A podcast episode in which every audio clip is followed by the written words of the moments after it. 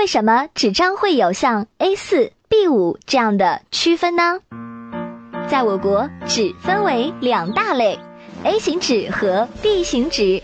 其中，A 零的幅面尺寸为八百四十一毫米乘以一千一百八十九毫米，B 零的幅面尺寸为一千毫米乘以一千四百一十四毫米，沿长度对开成两等份，每对开一次，数字就往上增加一。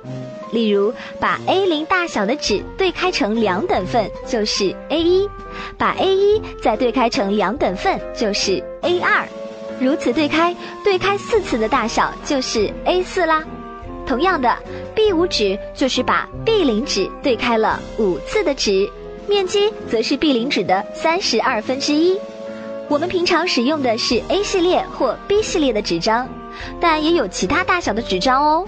如把 A 系列纸和 B 系列纸的长度组合起来的 AB 开的纸。那这里再跟你普及一下。教材多用 A 五或 B 五大小的纸张，笔记本呢基本上是 B 五大小，周刊、杂志还有打印纸多为 A 四纸喽。